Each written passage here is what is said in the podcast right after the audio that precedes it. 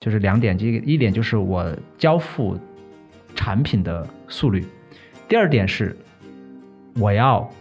保证我的质量，就是这两者是并重的，并不是说你的速度快，你质量不保证，你这个效能就高，或者说你的交付速率低，但是你质量很好，叫研发效能高，这是不可能的。这这个效能其实跟质量是非常呃关系非常紧密的，肯定是离不开质量。如果说没有质量的，你再快的这种交付也是没有价值的。因为在以前我们如果没有度量的情况下，我们只能是凭感觉说，哎，我这个开发完了之后，这个测试哎可能没测好，是吧？我回归的不够，然后导致我的 bug 比较多。然后，那那这些这些地方可能没有没有用数字去展示，没有可视化出来之后，你可能根本就看不出问题。但是，一旦有了度量，你有了一些简单的标准，你可能就能看到这个问题。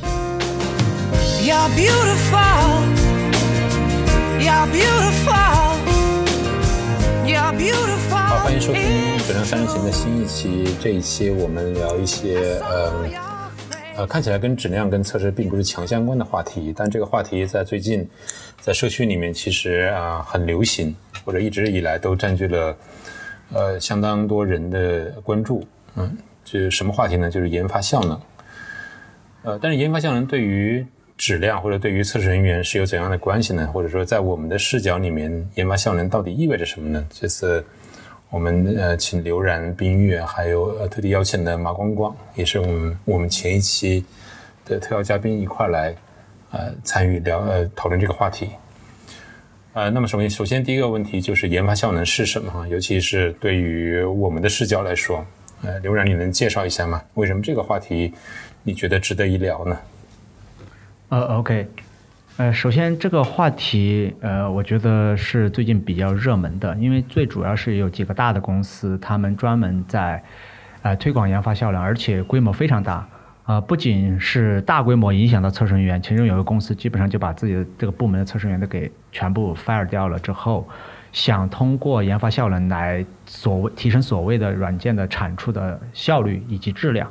当然，具体他们能不能做到这个，我们先不聊。但是确实影响到非常大量的测试人员的这个，就这那个公司的大量测试人员的这个切身利益，也就是要么转行做研发效能，要么你就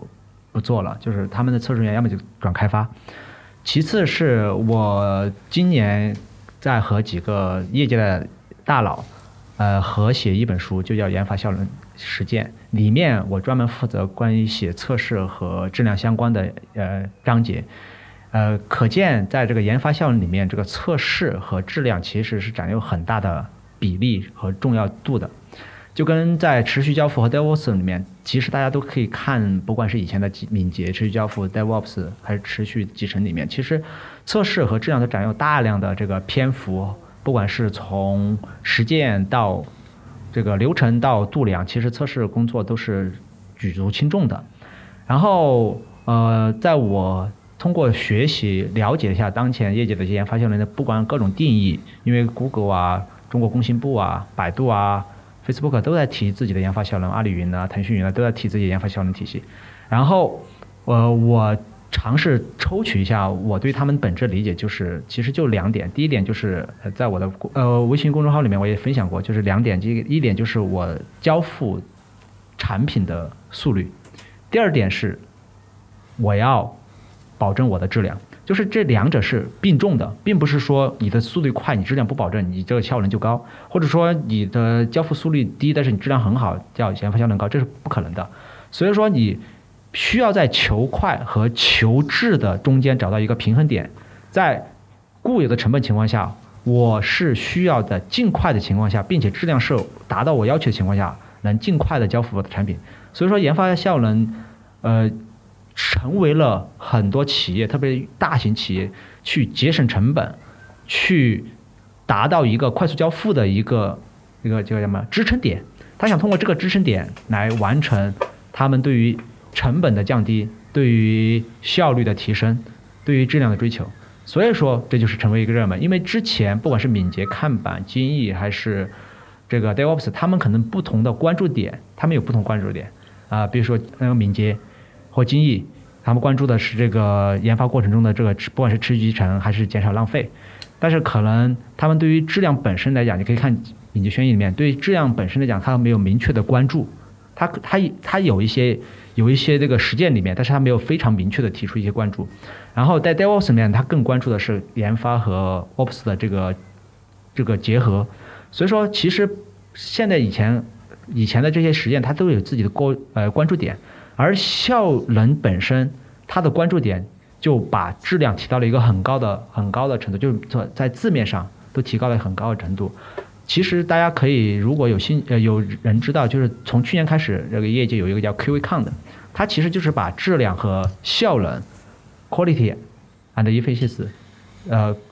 QECon 呃这个合成的一个大会。他就认为质量和效能是非常密切相关的。而这个大会现在今年已经是第二届了。呃，是取得了广泛关注的，就是在业界，其实大家也认同质量和效能是有非常紧密的关系，而且质量将直接影响到效能的体现。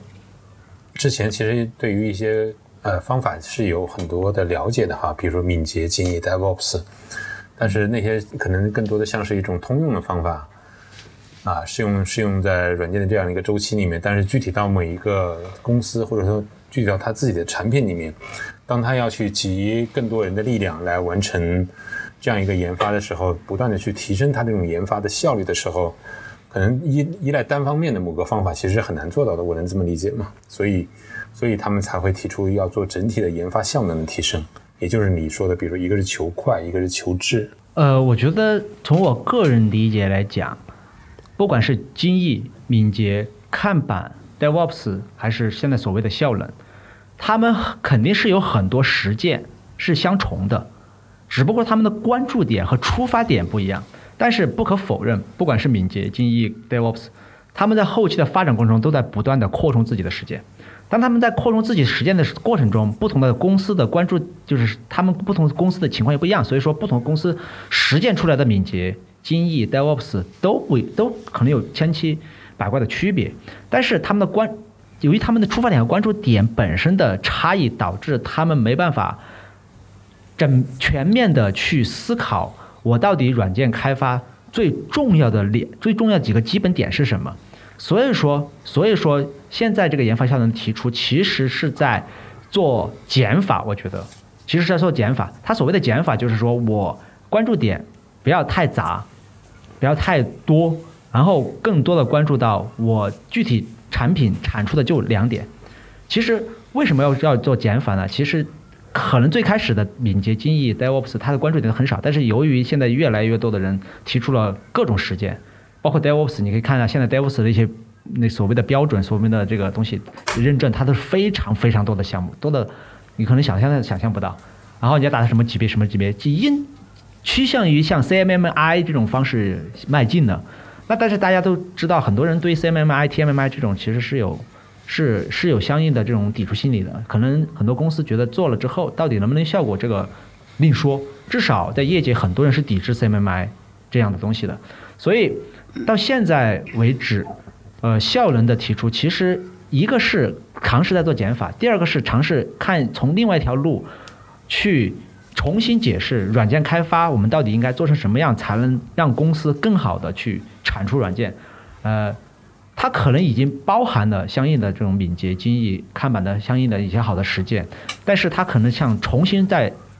这做减法的过程中重新梳理重点，然后通过一些重点来看能不能用一套新的一套新的这种组合拳来把软件开发能做得更好。像敏捷、精益这种，它其实是在说。其实很多很多企业都在做敏捷、精益，他是在说我管理这个流程啊，或者我怎么去应对市场变化。但你要真到做落地的时候，这种感觉有点特别像什么？就像比如我们聊 DDD，你可以建做建模，做完建模之后，真正去写代码的时候，就很有可能有人就不知道怎么写。然后你真的我去做敏捷或者做精益的时候，实际上去做到最后，你实际上为了响应市场的变化，你还是说我去做做我的产品，我求快，我要我要我要这个赶上市场的变化。但实际上，最后如果你做出来一个什么都不是，或者是质量很差的，其实你没办法做到这一点。所以很多很多企业，就包括我们现在做项目，其实也一样。我们做着做着就会发现，如果我的质量、我的效率达不到的话，我没法挣钱。就即便是说我做上，就刚像刘洋讲，就比如你做的再好，如果你很慢，是吧？你你没法做，没办法赚钱。那如果你做的这个很快，但你质量不好，你上去一样有会有很多问题。所以其实我们在不管我觉得不管是在很多企业为啥提这个，其实我们在自己做项目也会有这样的问题，就是当你去真正去做一个项目的时候，当项目很复杂的时候，你不去不去关注这个效能，不去关注它怎么去快，怎么质量好的时候，那你这个项目问题会比较多。虽然你也在做敏捷，你也在做这个各种敏捷实践，你也有看板，你也有这个什么 CI/CD，这些都有。但是如果你不去关注它很很细节的这一一些我们的这个过程，或者用一些指标去度量它，这个有些时候我们这这个预期的效果是很难达到的。刚才你们提到啊，不同的公司可能对于自己的研发效能这样一个体系啊，是是有自己的设计的。那对于我们自己来说，呃，从 SoftWorks 角度讲，我们我们对研发效能是有怎样的观点呢？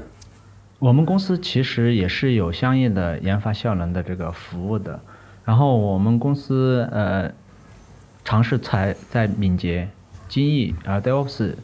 中获得的所有的这种经验，尝试进行总结。就像我说的，是一个重新的组合拳，然后来尝试通过不同的关注点来达到研发效能的一个输出。所以说，他可能比如说提出了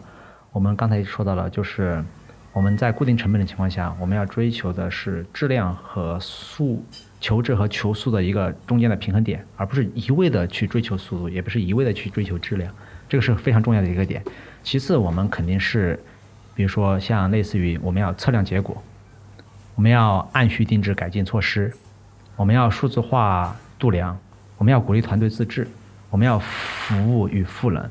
然后这些东西呢，就相对于以前我们可能有些人会尝试去约束过程，那这个可能就。可能就没有那么容易去达到我们刚才说的这个中间的平衡，还有很多时候，比如说有一到切的制度，还有主观的一些评价，还有依靠外部的一些控制，还有管理与控制，这些其实都是传统的一些做法，啊，不管是在精益敏捷里面，其实也是有一定的这种实践的。所以说，呃，我们并不是说要改变以前所有的一切，只是说你可能当你在切换关注点。不同的关注点之后，然后使用不同的组合拳之后，你会其实得到一个呃全新的这种方式去呃关注到你不软软件开发过程中不同的，就是你可能的优先优先级就不一样了。这个时候我们可能关注的并不是一味的追求这个这个像说的一味的追求速度，一味的追求质量。然后我可能测量结果之后，我不是把过程全部给约束约束约束完了之后，我测量结果我知道我应该去怎么定制化改进我的什么东西。然后我的数字化度量应该怎么去帮助我定制定制化？然后我的团队我尽可能的自治的情况下，我提升它的这个自治之后，让它能发挥它的主观能动性。当然很多时候可能敏捷精益也在说这一点，但是他们追求的可能像敏捷经济，他可能追求的是应对变化，对不对？他关注点不一样。那我们现在可能追求的是什么？让团队和鼓励团队自治之后，让他意识到。我们从整个产品来讲，我们不仅要追求追求的是速度，还有质量的这个一个平衡点，而不是简单的追求什么应对变化这些。所以说，通过不停的关注点之后，你可能会得到一个不不一样的结果。你能你能具体讲吗？比如说，对于呃仍然处于日常工作中的这种测试人员是吧？比如说我们这样三人行的主要的呃听众，呃。进入到研研发效能这样一个工作的这种氛围里面的时候，它的到到底哪些工作的内内容可能会产生一些变化呢？呃，我觉得我只能说一些我见到的哈，因为研发效能最最近才兴起，可能国外做了很久，但是国内其实没有多长时间。那很多团队、很多公司也在摸索，当然我可能我本身也是在摸索。虽然说我看过很多东西，也学过很多东西，但是我觉得很多东西对于我来讲并不是那么。觉得有用，但是我可能有自己的理解。如果一定要说到和测试的这个，就是怎么在工作啊？其实你要首先回答一个问题，就是测试和质量，它肯定是研发效能的一个很重要的一个点。但是它真的是能提升研发效能吗？大家回答这个问题，只要你回答这个问题，其实你就能回答刚才凯文的问题。什么意思呢？就是说从测试质量来讲，我们以前无非就两种情况，一种情况就是我不怎么测，那我质量不怎么好。那我的软件开发速度很快，那我是不是叫研发效能好？然后我我测试投入很高，或者我的测试的质量追求很高，那我这样的话产出的很慢。但我能我从那这样的话就存在两个极端。那这个时候我要如果关注的是我要尽可能的变到中间，那就那就有个问题，就像我测试人员应该多少？我测试工作应该做多少？虽然说我们以前有金字塔，那金字塔是不是合理的？那这个问题我们都要进行思考。比如说，现在我的团队有十六个开发，只有两个 QA，而且还不是两个 senior QA，可能就是一个一个呃一个非常 senior 的带一个普通的 QA，我们能不能完成一个十六个人开发团队的这个测试工作？这个时候你就要思考，我们真的是两个人完得成十六个人工作吗？可能不行。像 Google，呃，这种国外大公司，他们可能十几个人的团队，连 QA 都没有，可能两三个团队有个 QA manager 来对不同的这个研发人员进行赋能。那具体的这些测试工作和质量，我们是怎么样去分配到开发，还是分配测试人员，然后达到一个什么质量？这个才是就是所谓的测试策略这种东西嘛，就是在平时工作中，我们要追求的是一个平衡。那对于测试人来讲，很重要一点就是我测试工作的流程是不是真的是需要把所有的回归测试都做完，还是说我可以把一部分工作分给开发，减少我测试人员的那种普通的工作，然后我要更关注的是一些。更难的一些测试工作，或者说更关注一些质量的相关的一些流程，或者是做做一些赋能，这个可能听起来有一点像当年冰玉说的数字化企业的这个测试人员的一些工作。那其实大家可以想一想一个问题啊，就是当我去把一些工作分出去，或者去做赋能的时候，本质上来讲，我是在追求一个在我投资更少的情况下，就投资人人员更少的情况下，像一些自动化测试。我培训的研发人员，研发校园写代码是肯定是更好的，然后他们是不是写的自动化测试就速度更快？那这个时候可能他会花一点时间写自动化测试，但是他的研发的那个代码的速率要降低一些。但是这个时候我的成本是固定的情况下，他写一他以他的高速率写一点测试，然后又因为他是自己写研发代码，所以他写一点测试应该速度是最快的，包括他代码能力。那这样的话，他是不是追求到了一个所谓的测试和？它的研发速率的一个中间的一个平衡，而不是说简单的由测试人员手工测一下，或者测试人员不是很懂代码，然后写自动化测试花很多时间。本质上来讲，这中间我们其实尝试的是在追求一个平衡。所以说，在研发效能体系下面，测试人员的能力是必须要提升的，这是第一点，必须要提升。不管是说你要去给开发赋能，还是说自己要写一个很好的自动化测试，这是第一点。第二点，测试人员的数量势必减减少的。比如说，我刚说的中国头部的一个互联网公司，它的某一个部门已经把上几百号人的这测试员全部给，要要么就是转型当研发效能相关的一些这人，要么你就去转代，要么你就走人，就是已经出现这种实际的案例，而且这个公司它本身就是在推研发效能，推就是以专门招了研发效能专家。来培训内部的研发效能人才，然后在整个团队里面推研发效能的这些实践，就是这样推的。当然，这是我看到的啊。那所以说，我不管他的对还是不对，但至少他们这样在做了。然后，特别是从 Google 来讲，他们也是类似的这种做法。虽然说 Google 也招 test engineer，但是数量一定不大。所以说，像研发效能的推进，势必会影响首先测试人员的数量以及测试人员的能力的提升。如果你一定要在这所谓的推进研发效能体系的公司进行上班，你的这个测试人员以及你对于质量的这个理呃对质量的工作的理解，包括做的这些事情，一定是比以前多很多，而且能力是需要持续提升的。这是我个人的理解。呃，就是我觉得研发效能这个话题对于我们测试人来讲，首先呢，我觉得很重要的一点，因为研发效能嘛，它带有研发两字。我们作为测试人员，我们不要以为这个事情跟测试没有关系，这是很关键的一点。可能说研发效能那是研发人员的事情，那首先这个认识就是不太对的。前面刘老师也讲了很多，说到研呃研发这这个效能其实跟质量是非常啊关系非常紧密的。肯定是离不开质量。如果说没有质量的，你再快的这种交付也是没有价值的。呃，那所以首先我们要明白，就是说我测试人员肯定是跟这个事情有关系。那我能做些什么？其实刘老师也讲的很多哈，就是说其实从呃，包括就是怎么去配合这个研发效能的提升去做的一系列的事情，包括。策略呀，我们的流程啊，我们的就是我们整整个测试其实相关的，对于质量保障的一系列的，包括与不同角色的协作，这些可能都是需要调整的。嗯。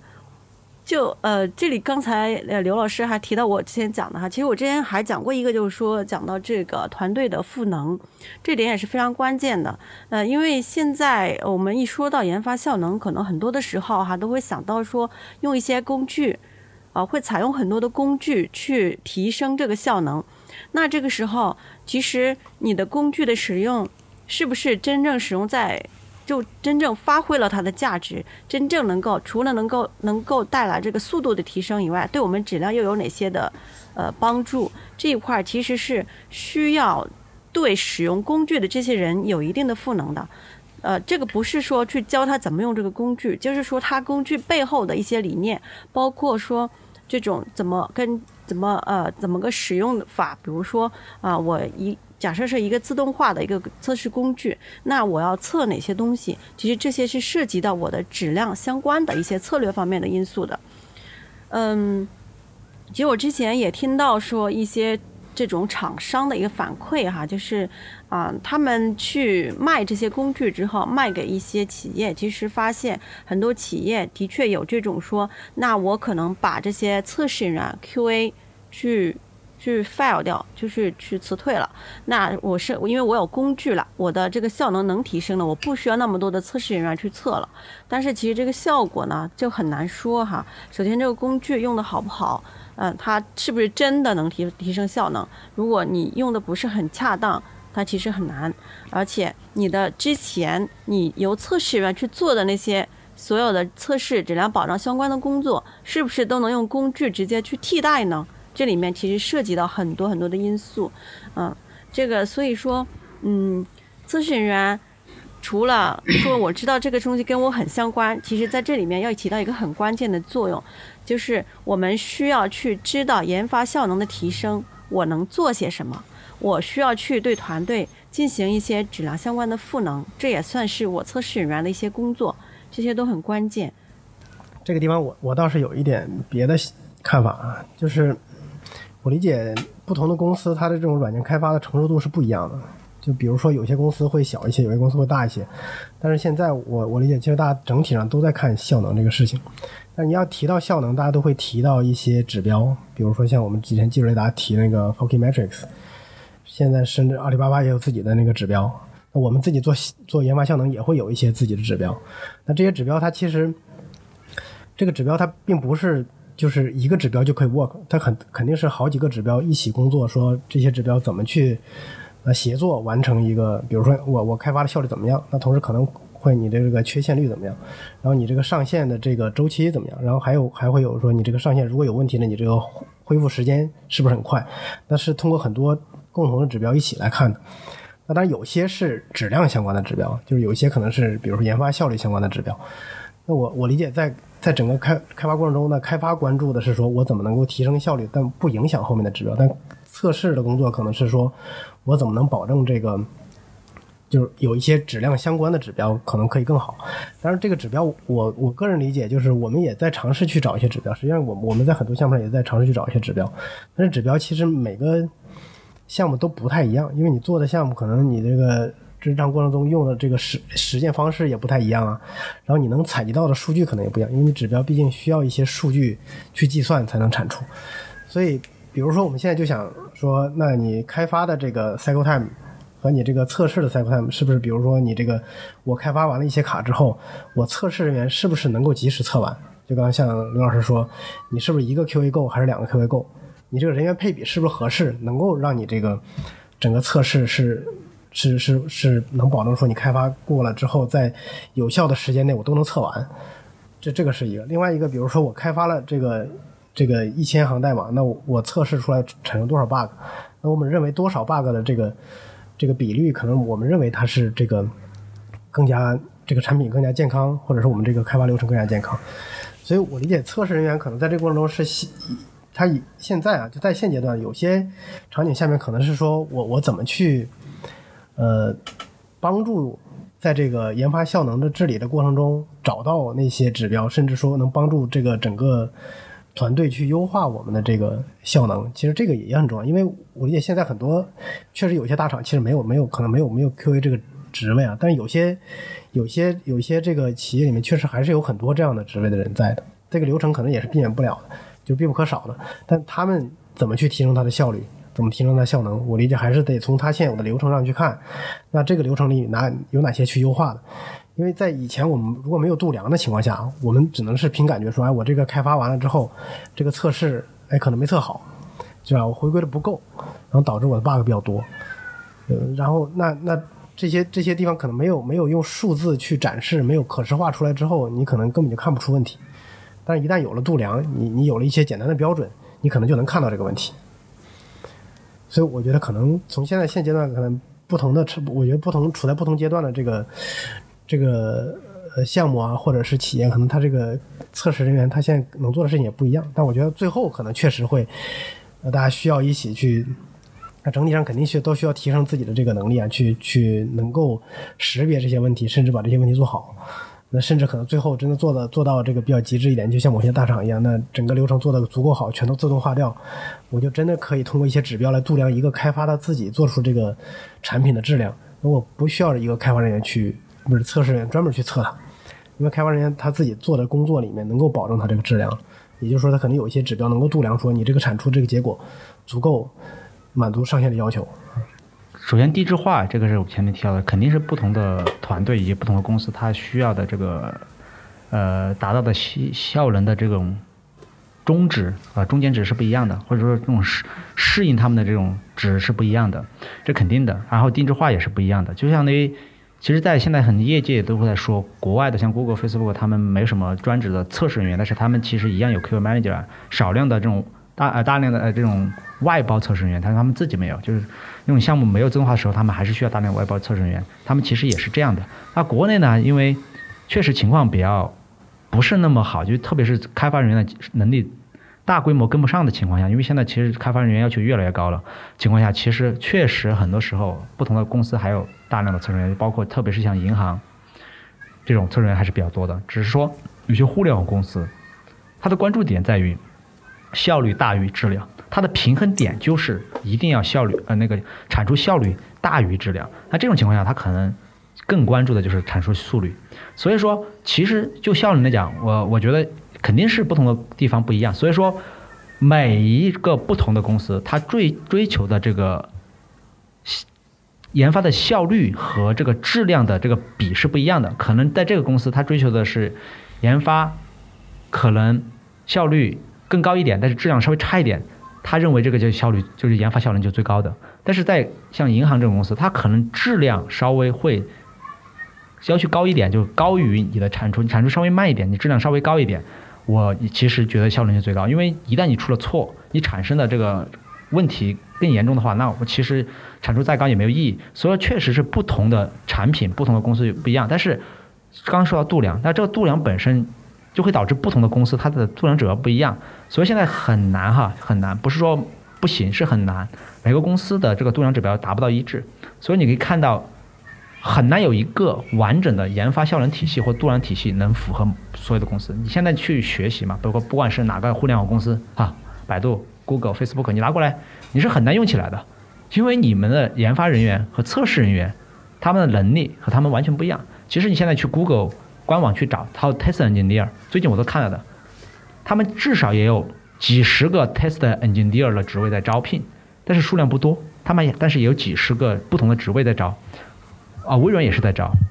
为什么我去查呢？因为我上次去科威看，专门聊过这个测试人员的能力应该怎么提升。然后这个时候我专门去查过美国的 Google、Facebook、Amazon、呃呃 Netflix，他们其实都在招 Test Engineer 或者叫 QA Manager，他们都在招，只不过数量少。而国内呢，呃，这种所谓的互联网厂商，基本上除了这个一些公司他们抓测试专家，但是已经有些公司在做研发效能的时候是在在干干掉这个测试专家，所以说。就算是国内，它也是一个现在在测试，对于测试人讲是一个比较混乱的状态。所以说，所以说，你当你在遇到研发效能的时候，可能在国内更多的是去测试化，但在国外，它去测试化已经经历过第一轮，它现在是在尽可能的追求稳定的测试化。稳定的测试化什么意思呢？就是他已经找到他的平衡点之后，他知道可能一个团队十个人、二十个人，甚至五十个人，他只要一个 Q manager 或者是两个 test engineer 他就够了，因为他有完整的体系了。但在中国现在还比较混乱，所以你大家特别是测试人员讲，当你去进一个中型公司、小型公司、大型公司的时候，你会绝对会遇到这种情况，就是特别大型公司，他们会在推进研发效能的时候，对于测试人员可能，特别是互联网公司，并不是很友好。但是在一些传统的银行，它其实对测试员，特别是像，呃，这个这个一些通信公司，它其实对质量要求很高，它对测试也比较友好。所以说，不同的公司的研发效能对测试员这个要求也不一样，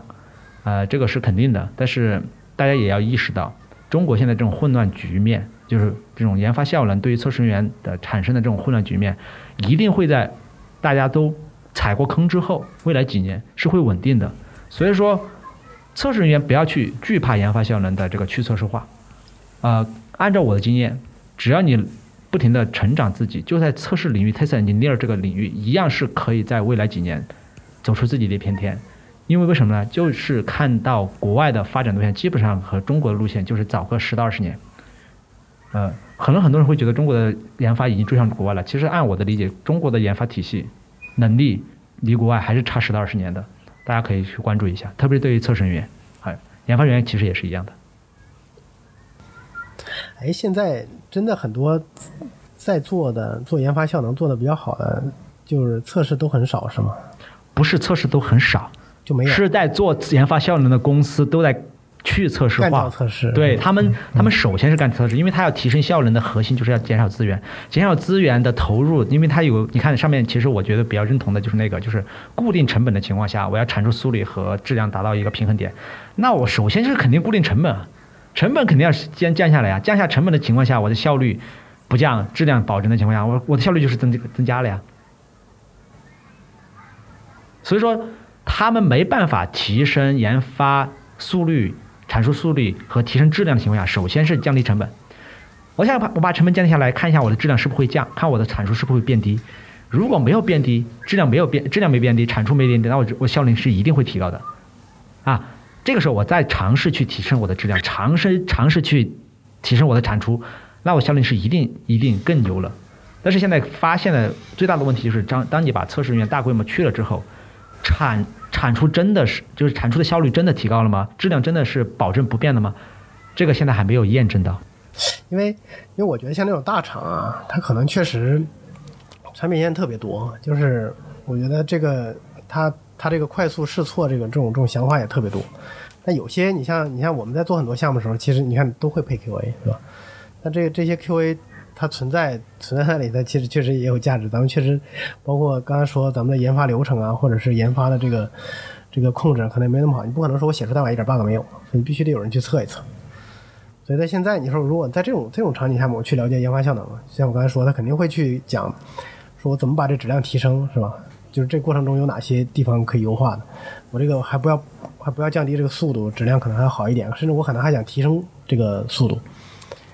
就这这这里面可能是说，短期来讲，可能这个地这个场景下面可能不会去去测试化，但至少这个测试的工作可能也不太一样，确实是不太一样。嗯，刚才你说那一点就是说，因为我们公司大部分是 to B 客户，to B 客户要求的质量就是要比 to C 的，我个人认为是要提出高的。所以上一期我们对 to B to to C 是有争议的，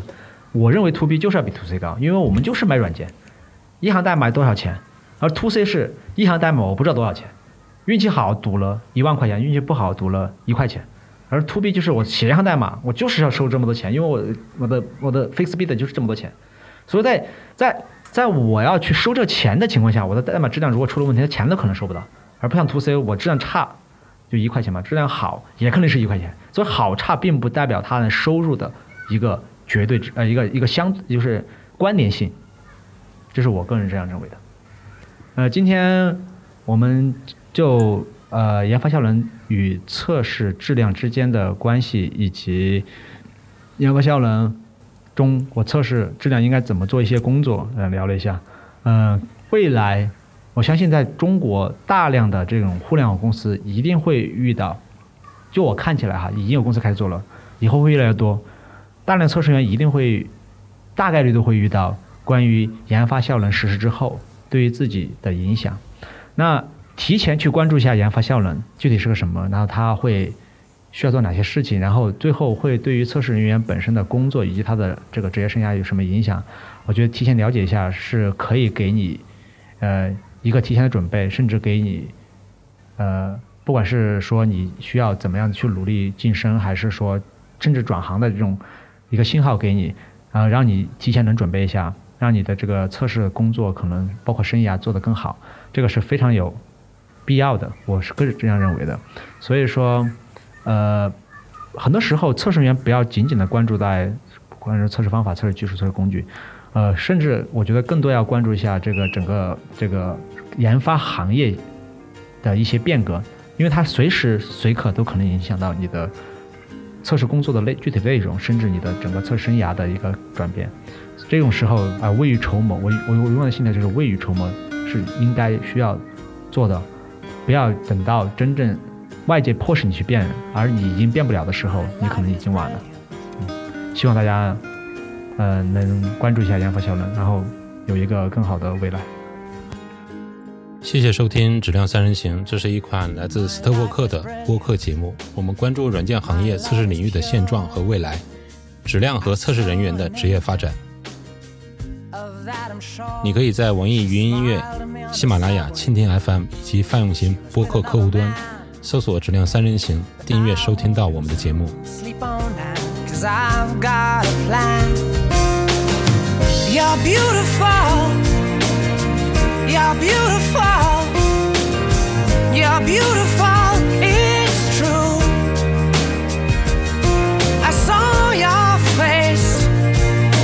crowd.